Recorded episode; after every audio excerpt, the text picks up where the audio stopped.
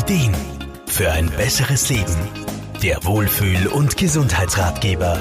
Was zählt eigentlich am Ende unseres Lebens? Die Frage stellen sich zumindest die Menschen, die dem Tod durch Alter oder Einschränkung so nahe sind, dass kein Ignorieren der Endlichkeit mehr funktioniert. Auch ganzheitlicher Therapeut Wolfgang Bruno Frumann erlebt das bei seiner Palliativarbeit mit schwerkranken Menschen. Viele halten Rückschau auf ihr Leben, versuchen mit Dingen abzuschließen oder noch Unerfülltes zu erledigen.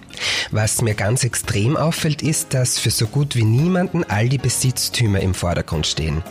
Klar ist es beruhigend zu wissen, dass für die eigene Betreuung und vielleicht auch für die Nachkommen genug Geld da und gesorgt ist, aber übermäßiger finanzieller Reichtum, der verliert für viele am Ende des Lebens an Bedeutung. Sich finanziellen Reichtum aufzubauen, steht für viele Menschen in der westlichen Welt im Vordergrund. Stress und Burnout werden zur Volkskrankheit. Und wie oft hört man die Aussage, das mache ich dann, wenn ich in Pension bin. In der Lebensrückschau verändert sich der Blick auf die Dinge scheinbar. Ich habe mit vielen todkranken Menschen während meiner Arbeit mit ihnen darüber gesprochen.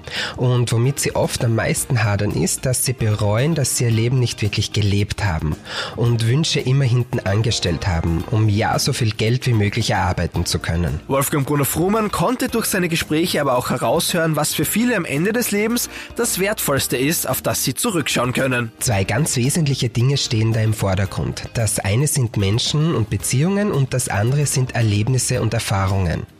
All das hat Platz im Herzen und in den Erinnerungen und wird somit immer und immer wieder lebendig, auch wenn man bereits ans Krankenbett gefesselt ist. Es geht vor allem um den inneren Reichtum an Emotionen, Bindungen und Erinnerungen.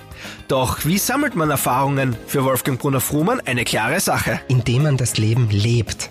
Immer und zu jeder Zeit und nicht irgendwann und später.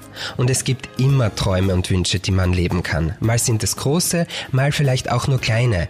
Dafür aber nicht weniger wichtig, denn den Wert bestimmen wir selber. Vielleicht kommt es also doch mehr auf die Summe der Erlebnisse und nicht so sehr auf die Summe am Konto an. Sich diese Frage nicht erst am Lebensende zu stellen, sondern schon viel früher, kann sich als sehr wertvoll fürs Leben erweisen. Markus Kropatsch, Serviceredaktion. Der Wohlfühl- und Gesundheitsratgeber. Jede Woche neu